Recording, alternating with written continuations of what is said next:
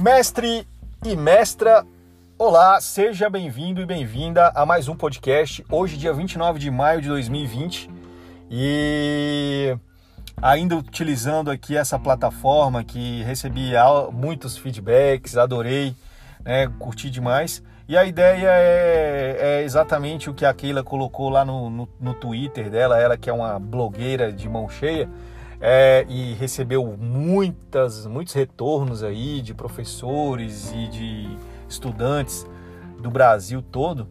É, a ideia é justamente essa. A ideia é mantermos, nos mantermos alinhados e que eu possa minimamente também levar um pouco de orientação, um pouco de dicas, um pouco de ideias coletivas. Claro que tenho tentado fazer isso individualmente e acredito que tenho conseguido é, ter sucesso com a maioria, com a maioria da equipe, tá? E estou sempre aberto, né? Se isso não faz muito sentido para você, que a gente tente, tá? Que a gente tente, que você me, me, me acione, eu tenho sempre tentado ter aí o máximo de empatia pelo teu trabalho. Mas quero ser bem breve aqui em algumas questões. Vamos lá. A primeira questão é: tenho lido algumas, algumas, algumas matérias e alguns artigos que falam sobre uma nova onda da educação remota, né, obrigatoriamente remota por conta da pandemia no mundo. E existe uma onda agora de diminuição daquela empatia inicial. Aquela empatia inicial que o aluno tinha pela nossa aula, por tudo que a gente estava inovando, ela, ela era culpa de o estudante gostar muito de, de estar na internet, vendo vídeo aula e também de ver a gente inovando, fazendo algo diferente. Ou seja, o novo fazia parte desse cenário. E aí então agora como a gente já não é mais novidade nesse, nessa seara, inclusive é, nós estamos fazendo muito bem, obrigado, o ensino remoto. Então, já que estamos agora levando educação de fato, a própria escola ela já não era já não era o, o, um parque de diversões. E sabemos que é, a psicologia do adolescente, acho que não só do adolescente, mas do ser humano de um modo geral, evita obrigações.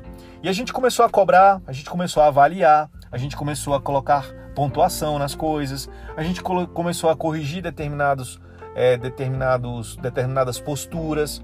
E então, obviamente, a gente agora vai ter aí uma certa resistência, tá? Isso não é para todo mundo, mas é um movimento geral, coletivo.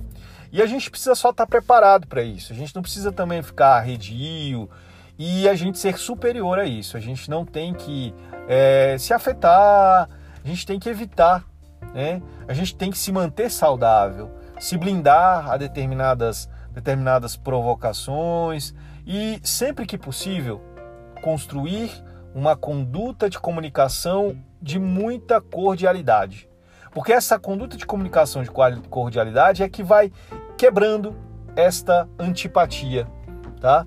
Essa falta de empatia e sensibilidade do estudante só pode ser quebrada por nós. Então, quando mandarmos uma mensagem, bom dia, bom final de semana, obrigado pela sua mensagem, a sua opinião é importante, é, se cuida, é, espero que sua família esteja bem, um abraço em, todas, em toda a família, né, e tal. Então, assim, claro que muito cuidado para não criar também aquela intimidade, né, beijinho, esse tipo de coisa, mas que a gente possa sempre ter muita, muita empatia, muito cuidado, muita muita leveza no que estamos comunicando e como estamos comunicando, tá bom? Outra coisa que quero falar é sobre transdisciplinariedade, insistir nesse assunto e pedir é, que continuemos, assim, já, continuamos porque eu já recebi algumas, alguns professores aqui já me procuraram, já, já me trouxeram algumas ideias para aulas transdisciplinares. A gente está tentando formar agora um horário é, definitivo para que essas aulas aconteçam e que elas não atrapalhem outras aulas, beleza?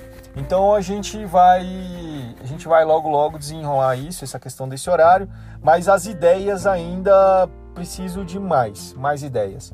Por quê? A gente precisa aproveitar essa onda e acredito que é uma ferramenta muito interessante para a gente criar essa empatia, para a gente levar algo a mais, diferenciado, inovação e atingir aí uma uh, atingir esse público de forma positiva, beleza? É, mais algum mais uma coisa para fechar a semana é dizer que a gente está se aproximando dos testes do segundo bimestre, então só lembrar dos prazos, lembrar das, da, das ementas. As ementas, é, se elas, elas representam algo muito importante nas famílias. As famílias se direcionam e se organizam por aquilo. Então, se tem alguma coisa ali que precisa ser corrigida, o faça, comunique aos seus alunos e me comunica urgentemente, porque assim, se a informação fica errada, anteriormente o aluno procurava, cutucava o colega do lado, falava, oh, isso aqui você entendeu? O aluno fala, não, é isso aqui, ó, é porque estava lá desse jeito, mas é assim que funciona.